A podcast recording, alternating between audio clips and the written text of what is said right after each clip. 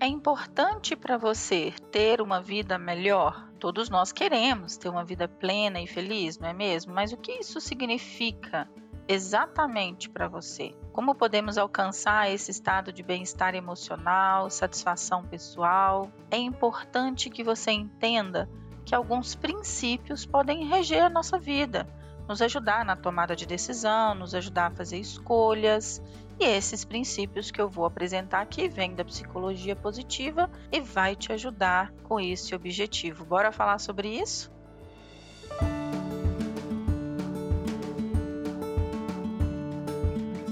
Olá, eu sou a Sheila, eu sou psicóloga e coach. Estou aqui para te ajudar a ter uma vida muito mais realizada, feliz, leve e hoje trazendo os princípios da psicologia positiva para você ter uma vida melhor. É importante até ressaltar isso, assim, muitas pessoas têm procurado atendimento psicológico talvez hoje a grande maioria, inclusive, não porque tem um transtorno mental ou porque tem uma doença emocional ou nada do tipo. O número de pessoas que querem desenvolvimento pessoal, querem viver melhor, querem parar de bater cabeça ou de cometer alguns erros básicos e sim viver uma vida plena, o número de pessoas que buscam a ajuda da terapia para isso tem aumentado cada vez mais. E aí eu vou falar para você de alguns princípios que regem o atendimento terapêutico. Vou explicar basicamente cada um desses princípios, serei breve, senão esse áudio vai ficar muito grande, né, esse podcast, e vou dar um exemplo de vida real da pessoa aplicando esse princípio na vida. E esses exemplos são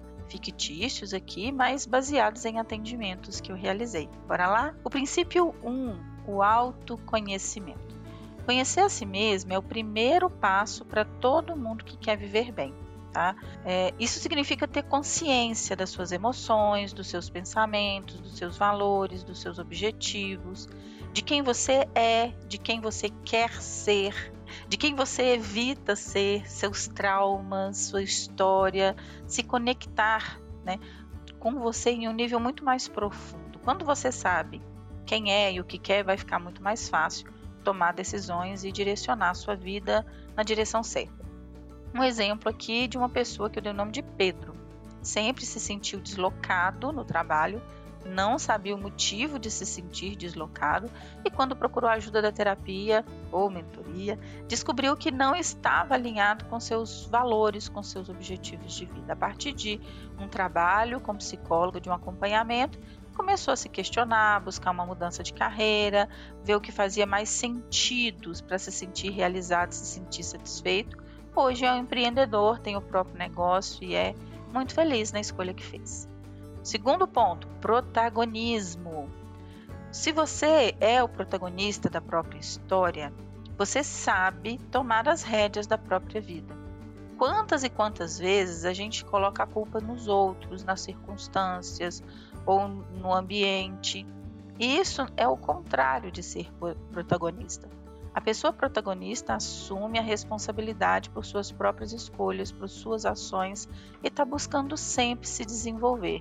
É a pessoa que decide tomar as rédeas da própria vida. Um exemplo: Ana sempre se colocou em um segundo plano deixando que outras pessoas tomassem decisões por ela. Um dia se cansou disso, decidiu assumir o controle da própria vida, começou a fazer suas escolhas de forma consciente responsável e hoje se sente muito mais confiante, muito mais segura para tomar suas decisões e está mais satisfeita com a vida que está construindo, inclusive com a sensação que está construindo a própria vida. É muito importante. Terceiro ponto, resiliência. A vida não é fácil, Recentemente até fiz um vídeo no Instagram falando que tá difícil para todo mundo.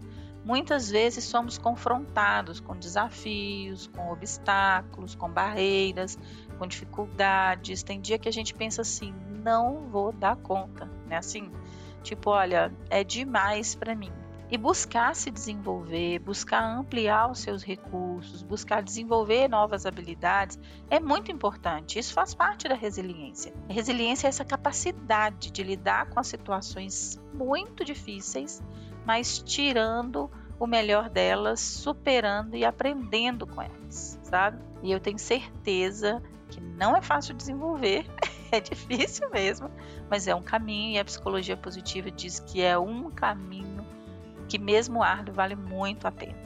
Um exemplo: João perdeu o emprego em meio à pandemia. Alguém aí se identifica? Teve que enfrentar dificuldades financeiras. Em vez de, de se queixar, se vitimizar, de se deixar abater, ele decidiu encarar a situação, começou a estudar, desenvolveu novos conhecimentos, novas habilidades.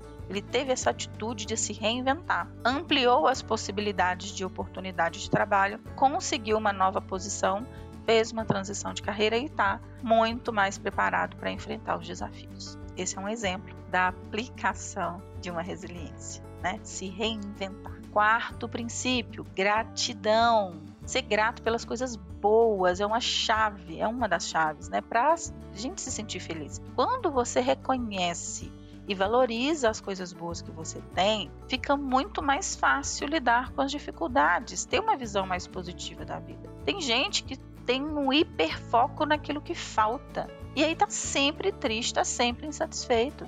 Como seria a sua vida se hoje você fizesse uma lista de no mínimo 10 coisas que você tem hoje, independente do que está faltando?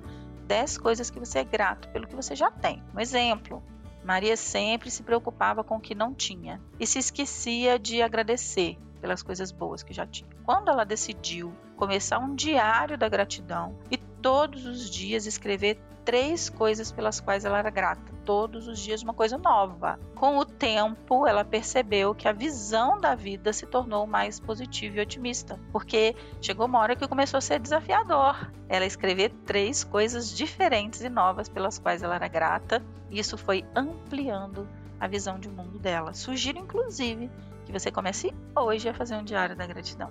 Quinto ponto: relacionamentos saudáveis. Ter relacionamentos saudáveis, significativos, é fundamental para a felicidade de todos nós.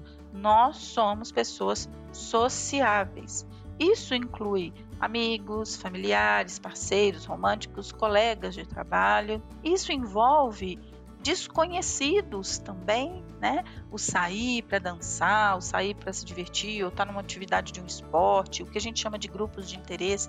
Invista tempo e energia, se organize, programe para ter relacionamentos saudáveis e ampliar os seus relacionamentos. Exemplo: Carlos sempre se isolava, evitava fazer novas amizades.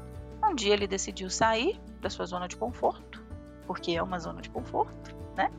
Começou a participar de um grupo de interesse, de um hobby que ele gostava muito, que era o de moto. Ele conheceu pessoas novas, conheceu afinidades novas, cultivou relações saudáveis com essas pessoas e hoje tem relacionamentos bem significativos, inclusive de amizade, com essas novas pessoas que ele conheceu no grupo de moto. Estou dando o exemplo dele, que, como eu disse, inspirado em um cliente, mas quais são seus hobbies? Quais são os grupos de interesse que podem te ajudar a ampliar os seus relacionamentos saudáveis?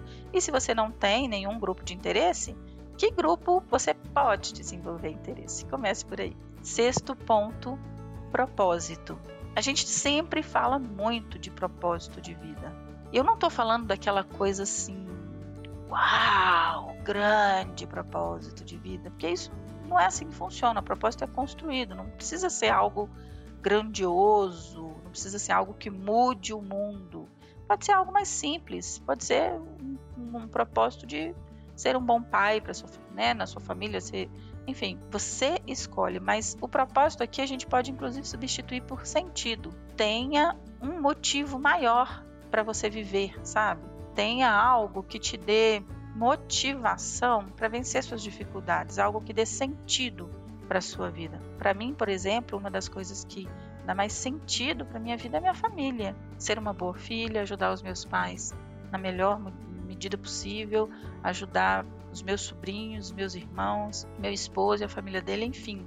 Ser uma pessoa que contribui para o bem-estar da minha família é o que dá sentido para minha vida. Um outro exemplo de uma cliente ela sentiu que faltava algo na vida dela. Ela não sabia exatamente o que. Ela me procurou para o coaching e através de vários exercícios ela descobriu que ajudar outras pessoas já traria mais sentido para a vida dela. Ela não necessariamente mudou de carreira, inclusive ela continuou no mesmo trabalho, mas começou a fazer um trabalho voluntário, se envolver em alguns projetos sociais e hoje ela se sente realizada, satisfeita por ter mais significado na vida dela. Então, às vezes, eu dei um exemplo meu, que é algo muito simples, dei um exemplo de uma cliente, e a minha questão agora é para você. O que dá sentido para sua vida? Por que você acorda todos os dias, né? Qual é o seu propósito? Por mais simples que pareça, todos nós precisamos, tá? Um próximo ponto muito importante é o princípio do mindfulness ou atenção plena. Podemos resumir no viva o aqui e agora, tá? Esteja presente no momento presente.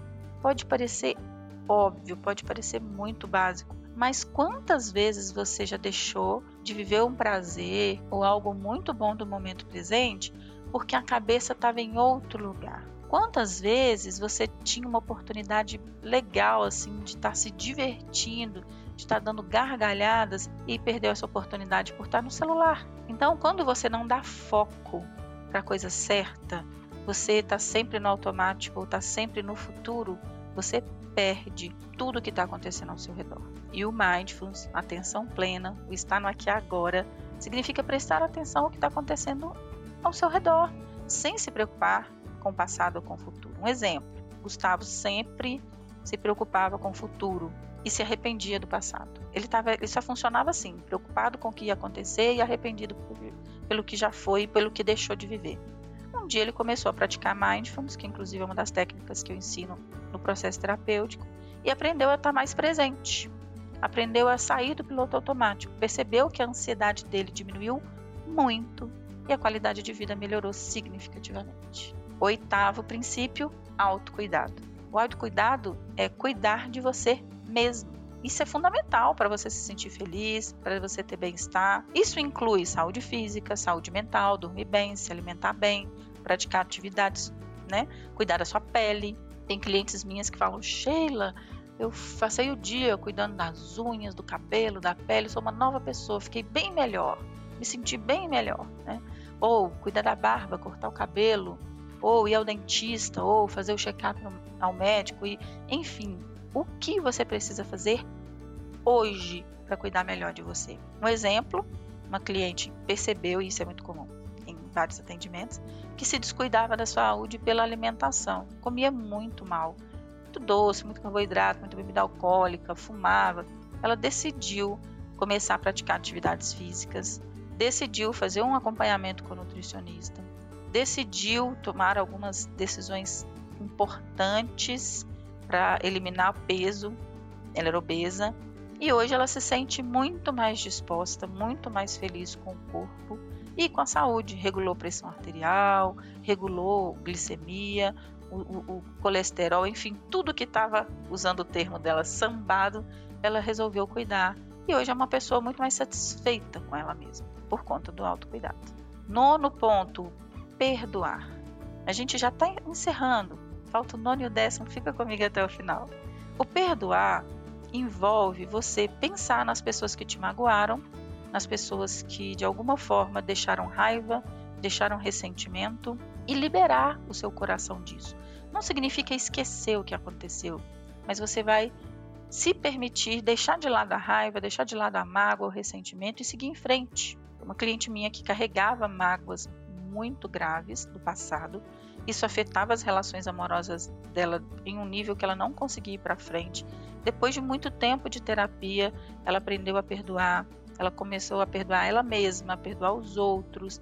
Isso foi trazendo várias outras mudanças. Ela se sente hoje em muito mais harmonia nas relações, e inclusive conseguiu um parceiro em que a relação perdurou. Né? Ela conseguiu se liberar para ser feliz. Décimo e último ponto, talvez o mais importante de todos: respeite os seus limites. É essencial para o seu bem-estar psicológico, para o seu bem-estar físico, estabelecer seus limites para não se sobrecarregar. Às vezes você vai sempre se colocando assim, no máximo, se sente estressada, exausta, tem a saúde mental comprometida, não fala não para as pessoas, não estabelece limites claros e isso vai virando uma bola de neve.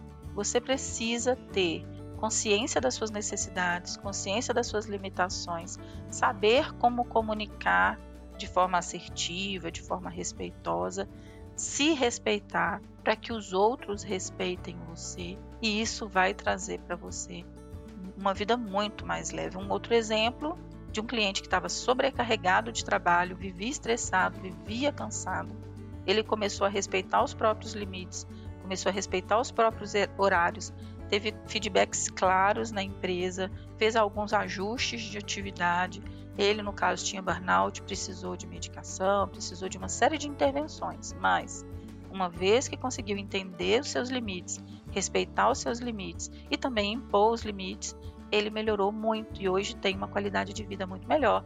Não perdeu o emprego, muito pelo contrário, ele conseguiu inclusive mais respeito na empresa, levou esse tema do burnout para a empresa e teve é, um resultado muito bom.